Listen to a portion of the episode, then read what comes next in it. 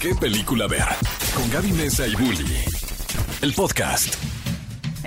Cinéfilos, cinéfilas, bienvenidos a este programa matutino, sábado por la mañana. ¿Qué película ver? Un programa totalmente creado, diseñado para todos los fanáticos del cine, de las películas, que sabemos que todos, todos, pero todos tienen una película favorita. Esas películas que pueden ver una y otra vez, sobre todo cuando uno está triste, dice, voy a regresar a mi centro. Voy a ver esta película que es mi favorita. ¿Cuál es la tuya, Gaby? Mi película de centro, Mary Poppins. Ay, qué bonito. Es una muy tierna esa, ¿no? ¿Cuál es tu película de...? No me digas algo de terror, Bully. No, yo siempre he dicho que puedo ver mil veces eh, la, el show de Truman. Ah, Me encanta esa Pero eso también está mal viajado. No, es bonita. Tiene un momento de realización bien padre. Pero paranoide. No, para nada, para nada. Oigan amigos, de verdad que qué gusto estar platicando con ustedes en este sábado 11 de junio, un sabadito en el que espero que estén echándose un buen cafecito, si no, un buen té, porque me, me pone más zen, ¿no? Y sobre todo obviamente con los estrenos que llegan a la cartelera en este fin de semana. Sí, hay que estar zen. Y sobre todo Hay también eh, hay que estar en paz, ¿no? Porque alguien que siempre estaba en paz. No, era, era una persona muy carismática, era Judy Garland. Esta actriz que obviamente la conocemos por el papel de Dorothy en eh, una de las películas que yo creo que El muchas personas que nos están escuchando la pueden ver en repeat, en repeat y repeat. Aunque siento que El Mago de Oz es uno de esos clásicos que ya quedaron para siempre registrados en la historia del cine, pero me parece que nuevas generaciones no la han visto. Sobre todo porque tiene que ver con una cuestión de ritmo distinta, ¿no? Ya no es como una animación de ahora que todo Claro. está sucediendo con mucho dinamismo. El Mago de Oz, a pesar de ser una producción tan importante que aplicó por primera vez este tema del Technicolor, ¿no? De Ay, es tener una película a Pero esa ya escena, ¿no? Siento que nuevas generaciones no la han revisitado tanto como quizá estaría lindo, ¿no? Pues los invitamos a revisitar El Mago de Oz, eh, protagonizada por Judy Garland, quien ayer eh, cumpliría años porque ella nació en 1922. ¡Guau! ¡Qué fuerte! Estamos hablando de 100 años 100 de la vida y del nacimiento de la gran Judy Garland. Oye, ¿te acuerdas que hubo una película muy reciente? De hecho, le ganó el premio, bueno, le mereció el premio a René, Se- nunca sé cómo pronunciar su René apellido. Zellweger, ¿no? René Zellweger, pero estoy Ajá. segura que no se pronuncia así. Como Arnold Schwarzenegger. No, sí se pronuncia así. Zellweger, Zell- Saoirse Ronan. Saoirse Ronan. Uno tiene que practicar su, Benedict su- Cumberbatch. Cumberbatch, sus pronunciaciones con los actores que lo tienen apellidos más complicados.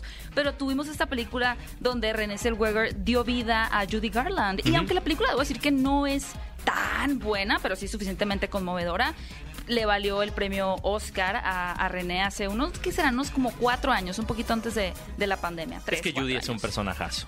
Sí. Judy, ella misma Pero como muy actriz, trágico, ¿eh? bastante trágica su vida. Muy Amigos, trágico. los invitamos a ver también esta Judy. película que se llama Judy para que vean a Renée Zellweger eh, interpretando a la grandiosa. Judy Garland. Y amigos, también les queríamos comentar sobre la encuesta de esta semana, bueno, más bien de la semana pasada, Sí. porque les preguntamos, fue el cumpleaños de Angelina Jolie y queríamos saber, obviamente, en honor a ella, cuál de las cuatro películas que les preguntamos era su favorita. Las opciones eran Maléfica, Inocencia Interrumpida, Señora y Señor Smith y Tomb Raider.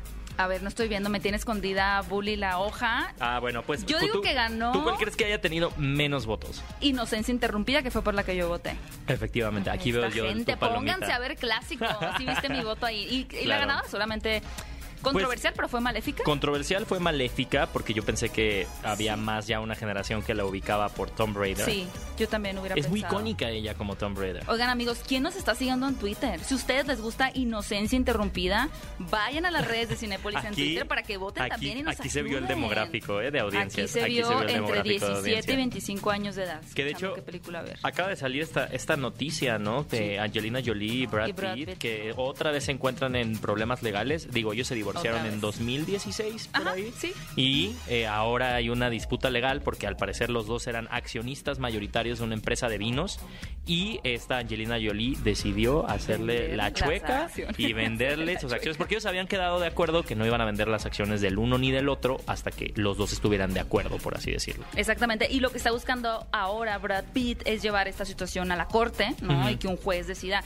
Nada más espero que por favor ya no televisen estas cosas, No, que ya creo no. que hacen más mal que bien. Pero ya empezaron. O sea, el problema es que ya empezaron con. Ya se abrió una ven, puerta. que, uh, Johnny Depp y Amber Heard ahora Angel y es como no es por ni siquiera es por lo mismo. No es por lo mismo. Aunque creo que Angelina Jolie sí había alguna vez acusado a Brad Pitt de violencia. Wow. Me da la impresión que sí. Digo, habrá que investigar bien y más adelante les vamos a platicar al respecto. Pero bueno, como saben, también hay una noticia súper impactante que tiene que ver con la secuela confirmada de Joker y por eso les vamos a poner esta canción maravillosa que pertenece a la banda sonora de la primera entrega de Joker con Joaquín Phoenix llamada Rock and Roll interpretada por Gary Glitter. Esto es ¿Qué película ver? Regresamos con noticias aquí en XFM 104.9.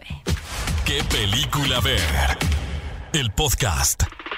Y estamos de regreso en ¿Qué película ver? Un programa de Cinépolis. Ha llegado el momento de compartirles las noticias más picantes que sucedieron esta semana. Afortunadamente, ya no estamos atorados con el tema de Johnny Depp y Amber Heard. Gracias, y ya gracias a los astros. Quitada esa roca que nos obstruye el paso hacia la luz del cine, pues ya podemos compartirles también otro tipo de noticias. Y sin duda, esta fue una que se viralizó, así como espuma, realmente creció en redes sociales en el momento que el director Todd Phillips tomó la red social de Instagram para compartir que oficialmente ya se está trabajando en una secuela de Joker, del Guasón, esta película que fue sumamente exitosa, protagonizada por Joaquín Phoenix, que tuvo como mucho, hizo mucho ruido cuando se estrenó en Venecia. Claro. Y fue como todo un fenómeno esta primera entrega de, ya podemos decir primera entrega de- del Guasón, porque se trataba de una película que provenía o su fuente de origen eran los cómics, ¿no? Y no se había visto una película de, de un antihéroe, en este caso de un villano,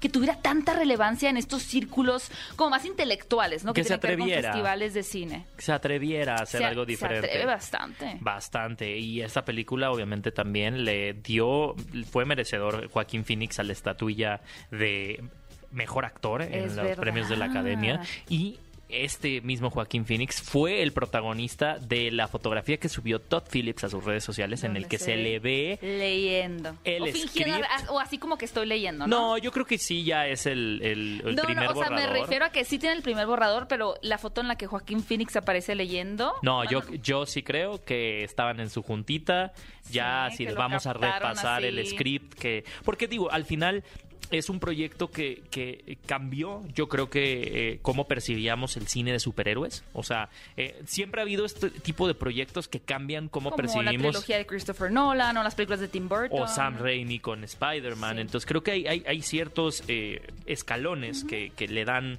un nuevo sentido al, al cine de superhéroes y Todd Phillips lo hizo con, Sí, con Joker, o sea, un proyecto muy personal. De acuerdo, súper personal. Y lo que estoy, que me, que me llamó mucho la atención, había opiniones con- encontradas en redes sociales. Había mucha gente que decía, ¿para qué? ¿No? Si Ajá. la película siempre fue pensada como una cinta que se iba a sostener sola, que no iba a tener ni una continuación para unir ese personaje con Batman como tal, o una precuela, un spin-off. No, siempre se dijo de parte del director en muchísimas entrevistas, ustedes pueden ver en redes sociales, en YouTube, que él dice, no, no voy a hacer una secuela, porque obviamente lo primero que preguntaban los periodistas ¿Y es... cuándo el ¿para cine- universo cinematográfico de Joker? Y él decía, no, no, no, y pasaban unos mesecitos y fue un... Y dijo, no, no, no, sé". el coco no, el coco no. Y mira, ahora sí, ahora es muy interesante porque el libreto que podemos ver, como dice Bully en esta fotografía, se titula Folie à deux, que hace referencia a un desorden mental que afecta de forma idéntica a dos o más individuos,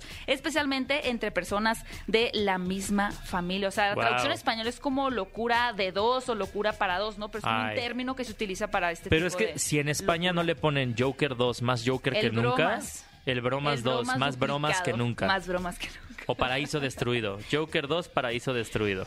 Pues mira, hay muchas teorías hasta el momento de qué podría pasar, realmente ver las eh, implicaciones que tuvo esta digamos, estos seguidores que empezaron a, a idolatrar al guasón en la escena final de la primera película. Obviamente, si ustedes no la han visto, pues vayan a verla, pero ya se confirma la secuela, la tendremos, no sé, si se está leyendo el guion, vamos a ponerle unos mesecitos más, que será como finales del 2023 o para el 2024. Yo creo que para el estemos viendo 2024. Joker 2. Definitivamente. Bueno, pues vamos a estarlos actualizando. Y una película de la cual hubo muchas actualizaciones cuando se empezó a hablar de ella, pero que ya casi llega a las salas de Cinépolis, es Elvis.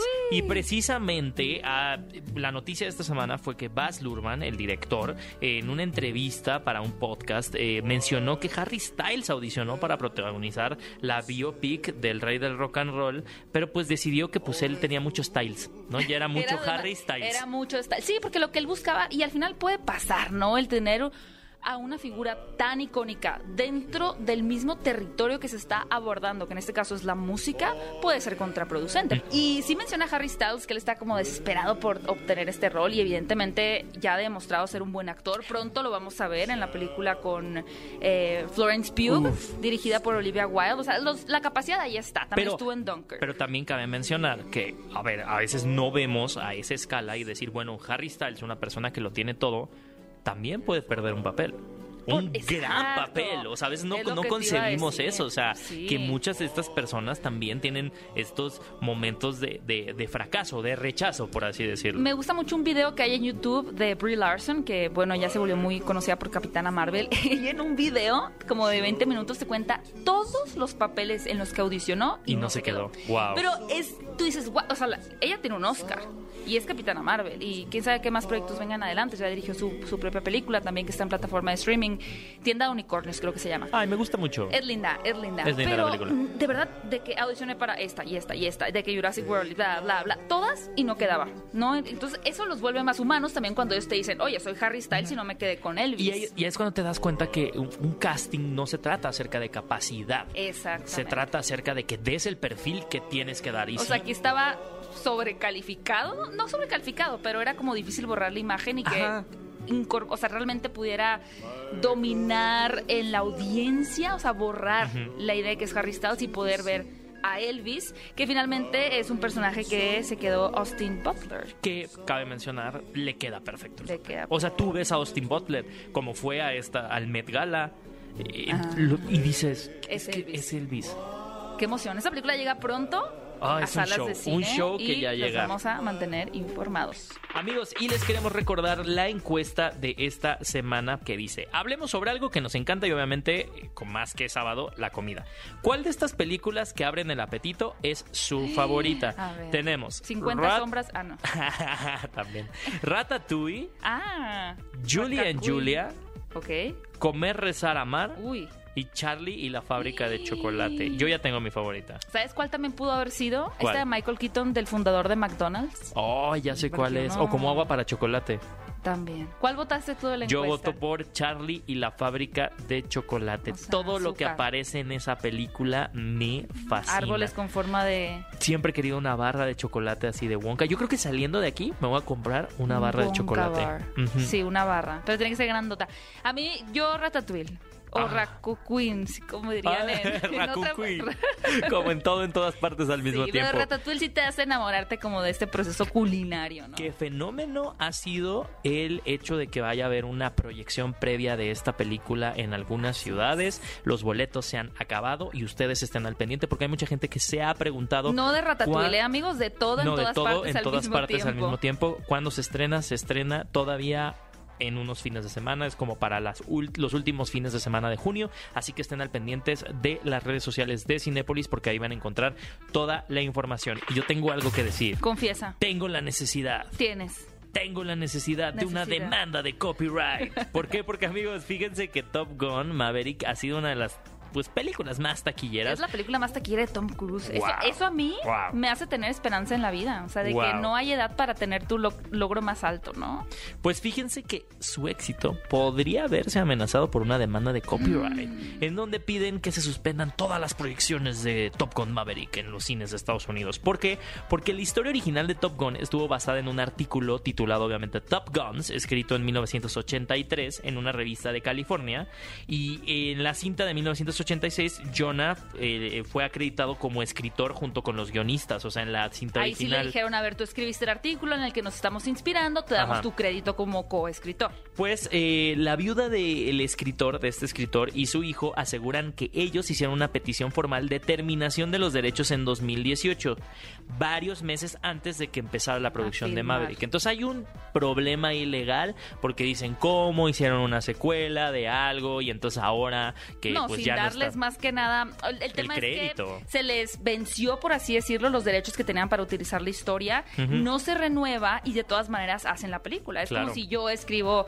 la historia, no sé, de un dragón mexicano, ¿no? Hacen una película al respecto, años después hacen la secuela, pero no me vuelven a renovar esos, esa compra, esa adquisición de los derechos de una historia mía, ¿no? Entonces, lo que ellos están buscando es, evidentemente, no van a dejar de proyectar la película porque eso es un, Ay, eso un es- trámite tan lento Ahí van, va a que haber las van a dejar de proyectar van en a soltar 2040. billetazos. Entonces, más bien se está buscando Un acuerdo económico, claro. Y además, esta película tiene más de 557 millones de dólares recaudados a nivel mundial. Y como Wow. les comentábamos, pues se trata del mejor estreno de Tom Cruise en la historia, sobre todo considerando que no se trata de una película que forme parte de una franquicia como, por ejemplo, Misión Imposible. Claro. Es una de las pocas cintas que podría alcanzar los mil millones de dólares. Y pues la viuda de este escritor dijo, oye, que tiene razón, ¿eh? Tiene un punto de decir, a ver, ¿cómo si me pagaste mis En ese momento. y haces una segunda parte y ya no me quieres retribuir?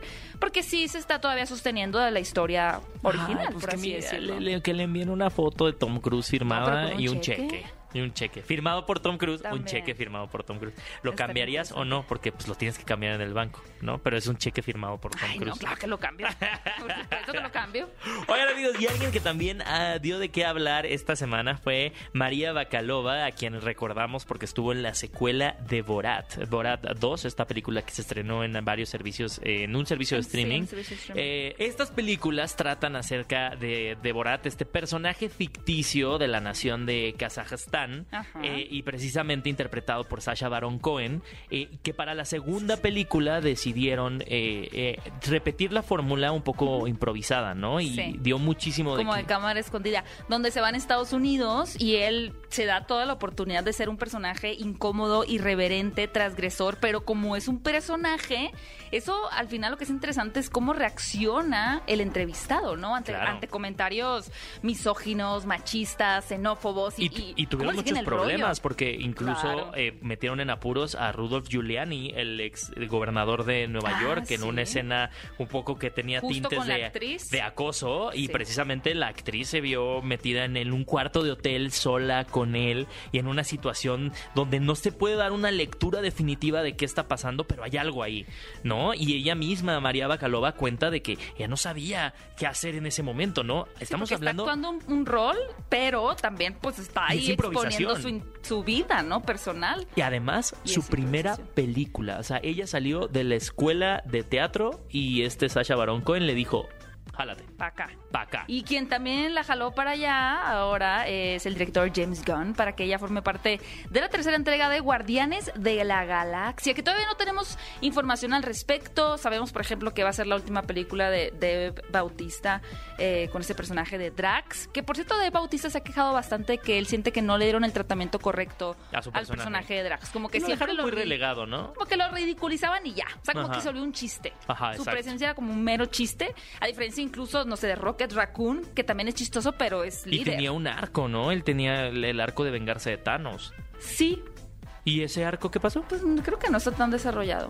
Pues no. Pero bueno, todavía no sabemos exactamente qué va a tratar Guardianes de la Galaxia 3, pero sabemos que esta actriz, María Bacalova, formará parte de su y todavía hay una sorpresa. ¿Una sorpresa? Sí, porque dijeron que todavía hay alguien del cast, un actor muy grande, que no se ha revelado que Como saldrá no se la quedó película. con Elvis, le dieron, no, porque ahora él está, bueno, él ya está en Marvel. Él está en Los Eternos. Él está, es cierto. Es uno de los Eternos y es el hermano de Thanos. Así que va a ser muy interesante ver Guardianes de la Galaxia 3. Eh, obviamente estén al pendientes en las redes sociales de Cinepolis para que cuando salga ahí un trailer o cualquier imagen, información, ahí no se lo van a perder.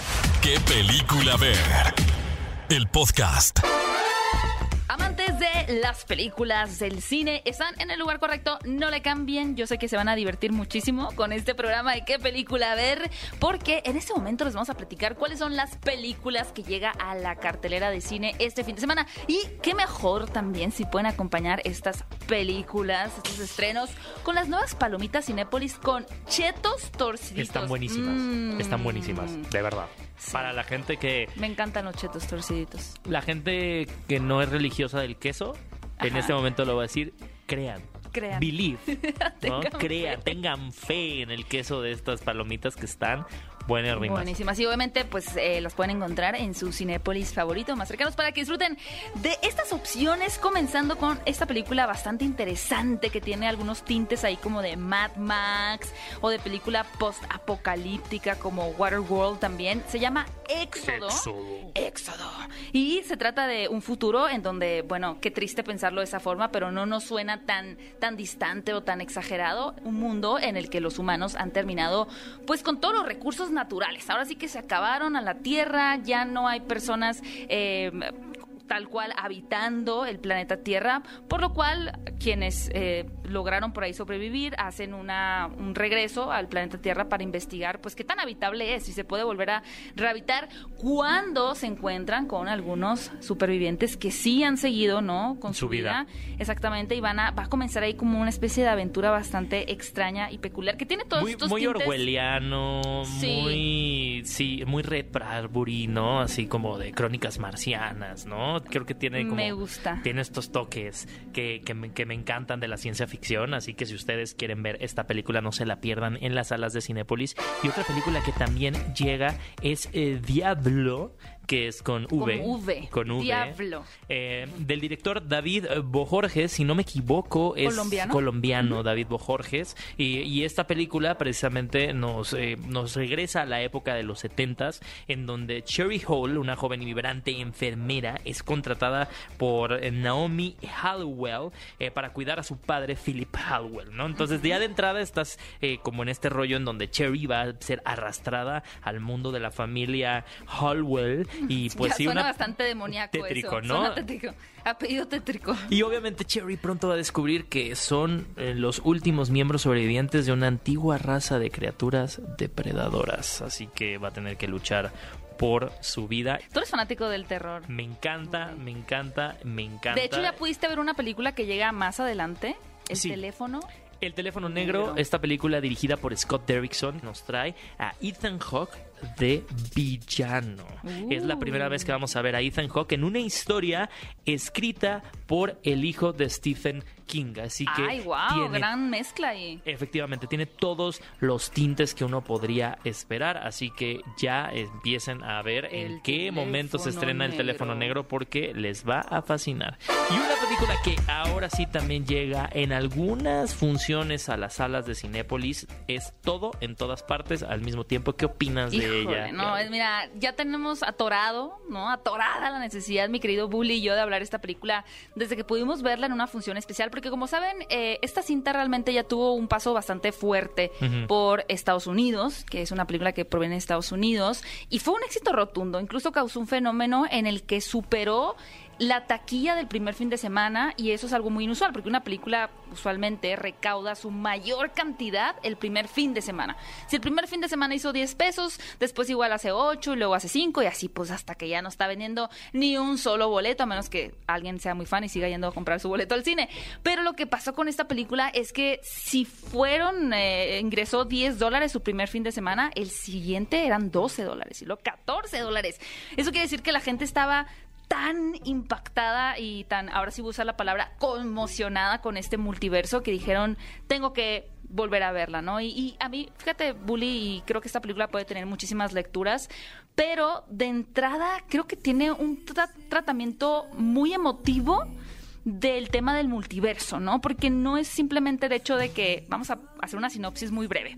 Tenemos este personaje de Evelyn, quien debe de acceder a sus diferentes versiones del multiverso para poder enfrentar a un mal Una que situación. amenaza con la des- destrucción como De todo. de todo, de toda la realidad.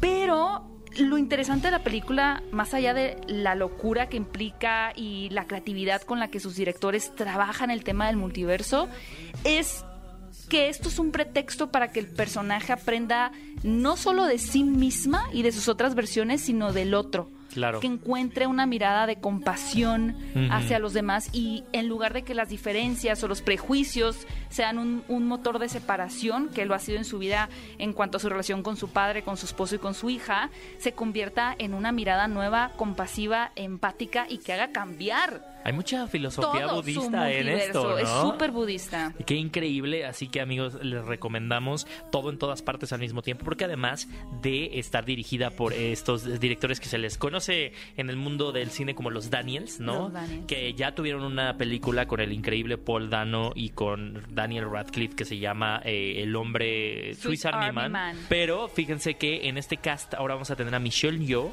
a Jamie Lee Curtis, o sea, ya con Jamie Lee. Curtis, impecable. Así que amigos, denle la oportunidad y un cast fenomenal. Y ahorita vamos a ir con una entrevista que tenemos con Joaquín del Paso, pero les cuento rapidísimo que llega El Hoyo en la Cerca, esta película mexicana que trae a un cast completamente nuevo, a estos chavitos que la verdad están dando muchísimo de qué hablar. Esto trata acerca de un campamento de, niños que a lo mejor durante el verano se van eh, a este campamento religioso que sí tiene estos, estos tintes eh, de, de reli- religión, ¿no? O sea, sí Es practican... el típico no te puedo contar, lo tienes que vivir. Exacto, ajá, de cuando nos vamos de misiones, Sí, ¿no? sí, sí, sí. Es un campamento para puros hombres y a partir de, de- de que están en este campamento, eh, un día en la noche se dan cuenta que un animal o algo hizo un hoyo en la cerca del campamento y hay un peligro latente, ¿no? Entonces a partir de ahí vamos a empezar a descubrir todas estas dinámicas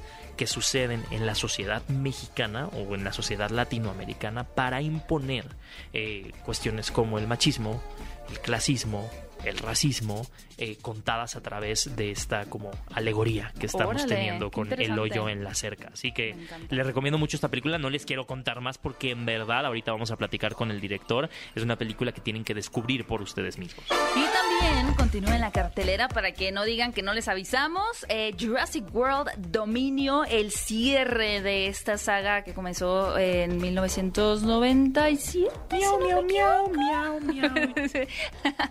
Termina con esta eh, tercera entrega, nuevamente protagonizada por Bryce Dallas Howard. Chris Pratt y el regreso también de los icónicos personajes también de la franquicia original, como por ejemplo Laura Dern, quien ay, queremos muchísimo. La amamos. La Aquí amamos. en este programa amamos a Sí, Laura. Dern.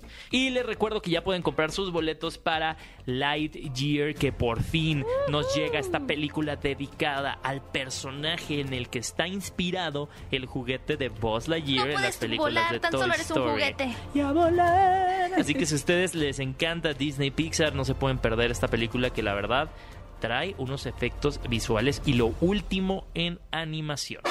Y también pues les recordamos, aunque ya hablamos de ella, próximamente llegará a cartelera El teléfono negro, dirigida por Scott Derrison y protagonizada por Ethan Hawke. Eh, ya mi queridísimo Bully contó un poquito de... No, no conté nada, ¿eh? No contaste Fíjate, nada. no, porque se ¿Lo trata- dejamos en suspenso? Pues ay, se los cuento rapidísimo. se trata acerca de este personaje oscuro que ha estado secuestrando niños en un poblado. Ok. Por ahí hay una niña que tiene sueños premonitorios y que va a intentar rescatar a su hermano de las garras de este Ah. temible hombre. Pero también por ahí hay algo sobrenatural, así que ya, hasta ahí se las dejo. Es una película que sí o sí tienen que ver en las salas de Cinépolis porque los va a hacer brincar. ¿Qué película ver? El podcast. Los protagonistas, sus creadores, de la pantalla grande a tu radio. La entrevista en ¿Qué película ver? de Cinépolis en Exa FM. Y amigos, estamos de vuelta en qué película ver. Como ya saben, un programa de Cinépolis aquí en XFM 104.9. Y les dijimos acerca de una película que ya llegó a la cartelera de Cinépolis, que llegó a salas de arte, pero que todo el mundo tiene que ver. De verdad es una película que me gustó muchísimo, El hoyo en la cerca. Y precisamente el día de hoy tenemos a su director, Joaquín Del Paso. ¿Cómo estás? Hola, hola. Bienvenido, Joaquín. Muchas gracias. eh, muy contento de estar aquí. Buenos días a todos. Se te ve muy feliz. Sí, Sí, Se estoy te ve feliz. radiante. Este, he recibido miles de comentarios de lo bien que le ha ido a la película y, y hay muchas opiniones. La gente está muy movida y sí, estoy feliz. Una película que definitivamente va a generar controversia. Estaba en mente la dimensionalidad de, de la película cuando, cuando la empezaste a planear o, o sí fue algo que como que poquito a poquito te fue llevando porque yo siento que esta película sí es como una bola de nieve no empieza empieza chiquito y termina con muchísimos temas Sí, eh, bueno, la verdad es que siempre la película fue creciendo en, en intensidad, ¿no? Cuando yo la escribí y escribí este grupo de adolescentes que van a un campamento, pues no me imaginé al, juntarlos a todos que, llenaban un camión de escuela y la simple dimensión de- del elenco pues le dio mucha, mucho tamaño a toda la película y fue creciendo capa tras capa, ¿no? El sonido, la fotografía, fue, sí, no me lo imaginé, fue creciendo solito. Como que fue, fue cobrando vida también, ¿no? Como dices, ya que tenías a los actores reunidos y demás. Y justo lo que dice Bully un poquito de cómo puede ser esta película controversial o lo que mencionabas tú al inicio de que ha recibido muchas opiniones. Tenemos esta idea de la muerte del autor, ¿no? Cuando tú sueltas tu película en este caso, pues cada quien le va a dar sus interpretaciones con base en su contexto, experiencia.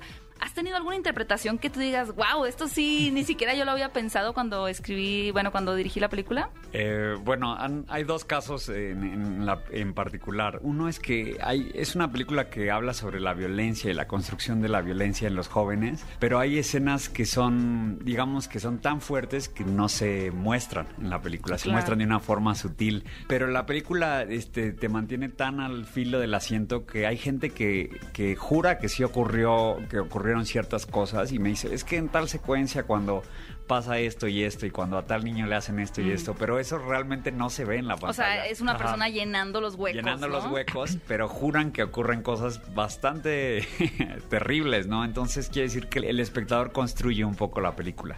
Y ha habido todo tipo de simbolismos rarísimos. Espero que algún día haya hasta un libro ahí sobre el simbolismo de la película. Definitivamente estoy seguro que va a generar uh, alguno, por lo menos un video en YouTube que tenga así de que les el voy a explicar. Como son estas teorías de iceberg. El iceberg, ¿no? El iceberg del hoyo en la cerca, ¿no? Oye, y ahora que ustedes tuvieron su, su función a prensa, bueno, estos niños ya son mucho más grandes, ¿no? O sea, ¿cómo fue este también este proceso de, de tener la, la, película eh, guardada durante un tiempo para, para ahora ya proyectarla, ¿no? ¿Cómo se siente? Y sobre todo, si era igual algo que ustedes ya estaban como con el ansia de, estrenarla o también se tomaron su, su, pasito para que llegara a ello? La verdad es que durante eh, en todo el proceso yo protegí mucho a los actores porque eran muy jóvenes. Entonces yo los protegí eh, no conocían exactamente todo lo que ocurría en la película. Eh, para ellos siempre lo manejé como un juego de improvisación donde había monstruos y había como cosas del mal. Y ellos eh, estaban todavía en un mundo de imaginación muy fuerte, entonces no hubo ningún problema. Cuando edité la película y me di cuenta lo fuerte que era, sí me, dio, me preocupó un poco cómo la iban a ver. Y, los pues, papás también. Y los papás también, que nos apoyaron. Pero la película así era, era su naturaleza y nos cayó la pandemia, tuvimos que frenar un año y creo que ese añito le dio un colchón a ellos para crecer, para madurar y ahora que la vieron, pues están totalmente listos para verla, ¿no? Entonces, wow. cayó muy bien. La película habla mucho sobre estas dinámicas y principalmente sobre el adoctrinamiento, ¿no? Y que muchos jóvenes lo, lo vivimos en su tiempo y muchas veces en, en, ese momento lo estábamos viendo como un juego y no sabíamos que eran dinámicas, ¿no? Que se estaban desarrollando, ¿no? A ti personalmente que fue el catalizador para que quisieras contar esta historia. Yo pasé un año de mi vida a los 13 años en una escuela muy similar a la de la película. Para puros hombres, religiosa, eh, llevada por una orden muy grande y muy poderosa y para mí fue como entrar a un otro universo donde un universo muy masculino con mucha este testosterona, con un uso de la violencia totalmente diferente. Y fue un año muy difícil de mi vida. Me tardé mucho tiempo en pensar qué era lo que había ocurrido, sobre todo lo que ocurrió en un campamento donde nos asustaron y nos metieron un montón de ideas y nunca entendí para qué. Y creciendo me di cuenta de que ese tipo de recursos se, los utilizaban para acercar, para meter miedo y acercar a los niños a los maestros, ¿no? Claro. Entonces eh, está inspirado en eso, pero realmente la película no diría que es autobiográfica, simplemente está inspirada en un sentimiento. La película toca muchos temas que siempre me han llamado la atención, me han molestado y, que es como la, división de clases tan marcada, este, el clasismo, el racismo y hacerlo a través de niños hace que la lectura sea muy diferente, ¿no? Porque los niños tienen, tienen una posibilidad de cambiar, tienen, hay una esperanza detrás de ellos. Oye, Joaquín, a mí me queda claro que muchas personas después de que escuchen esta entrevista se van a lanzar al cine a verla, ¿no? Y te gustaría que la audiencia fuera sin nada en mente o con qué ¿Con qué cositas o detalles les, gustaría o que te gustaría dejarle a esa audiencia que la va a ver hoy? Em, yo diría que se entreguen un poco a la película porque tiene una fotografía increíble y, el sonido es muy bello. La música, por ejemplo, la hicieron los músicos que hicieron la serie Stranger Things. Eh, el sonido lo hizo Jaime Bax, que es ganador del Oscar. O sea, tiene una calidad muy buena. Pero diría que vayan con la mente abierta para, no juzgar a estos niños de jalón. ¿no? O sea, no los juzguen por de dónde vienen, sino entiendan que estos niños no decidieron estar ahí donde están, ¿no? Y de eso se trata un poco la película también. Sí. Wow. Les recomendamos muchísimo, amigos. Ya está en salas de arte El Hoyo en la Cerca para que no se la pierdan. Este fin de semana es súper importante. Y bueno, tuvimos a su director, Joaquín del Paso. Muchísimas gracias por estar acá. Gracias, Gracias, padrísima Joaquín, la plática. Y sigan las redes, la película, búsquenlo en Cine Caníbal, búsquenme a mí y disfruten. ¿Cómo la te pueden buscar a ti también? Pues como Joaquín del Paso Tal en cual. Instagram. Sí. O suban un post cuando vayan a ver la película. Todo eso sirve. Por favor. Excelente. ¿Qué película ver? El podcast. Y estamos de vuelta en ¿Qué película ver? Un programa de Cinépolis aquí en XFM 104.9 y ha llegado la hora de despedirnos, pero no sin antes recomendarles una película para que también puedan ver en casita en Cinépolis Click. Y tenemos una película que acaba de agregarse al catálogo y que si ustedes se la perdieron Híjole. en cines, pues miren qué mal, pero... Primero un regaño. Un regañito. Porque les estuvimos di y di, Y di, que es una película que tenían que ver en la pantalla grande. Pero miren, si ya la arruinaron una vez, hay, hay forma de redimirse viendo la película en Cinepolis Click, que es por supuesto... The Northman, dirigida por. Robert Eggers, el maestro que nos dio películas como La Bruja y El Faro. Así que esta película nos traerá un retelling, una nueva reinterpretación, o más bien el cuento original en el que podría haber sido inspirado Hamlet, Exactamente. eh, acerca de Hamlet, ¿no? Este, este eh, personaje que su tío traiciona a su padre y lo... eh, manda lejos del pueblo y esto les podrá sonar a la trama del Rey León. Pues, Es ¿qué creen? León, es que es la trama también del Rey León. Sí, Scar, Simba, Mufasa, todo eso es Hamlet. Y justamente como dices, el relato original es de escandinavo y se llama Hamlet. Y, y, eh, justamente lo que hace el director y teniendo como precedentes las películas del Faro y la Bruja es que toca el lado más crudo y más brutal De este relato, ¿no? Nuestro protagonista, interpretado por Alexander Skarsgård, realmente eh, con todo este rencor que tiene en su vida y cómo se le apagó literalmente la luz que, que él veía en, en- su alrededor y se convirtió todo en oscuridad, se ha convertido en, en una bestia, ¿no? Literalmente lo vemos con su vestidos, con sus con vestidos atuendos como de oso, ¿no? Eh, tra- tratando esta, esta parte más bestial del Más ser humano. animal. Y justo todo el desarrollo de la película va a ser muy brutal, mm, va a ser bastante violento y sangriento, pero al final es muy interesante todo lo que nos plantea de cómo el destino, y tener un destino sobre todo tan trágico, puede oscurecer nuestra vida por completo, ¿no? Y es una historia súper interesante que además mezcla, considerando que es un relato escandinavo, toda esta cuestión como mágico, religiosa, ¿no? Porque estamos hablando de, de un momento en donde las personas eh, creían en estas de- deidades como Zeus y todo lo que tiene que ver con, con estos dioses. Entonces también hay una mezcla ahí muy interesante de, pues, de realismo eh, Con un cast combinado increíble. con fantasía. Además, porque en el cast tenemos a Anya Taylor Joy, a William Defoe, a Ethan Hawke, A a Nicole Nicole, Kidman. Kidman. y a Claes Bang. Así Está que increíble. no se la pierdan en la plataforma de Cinepolis Click. Y así es como hemos llegado al final de este programa, Gaby. Muchísimas gracias por una semana Te más. mucho. Te quiero mucho. Te quiero mucho porque ahora sé que eres Tauro Ajá.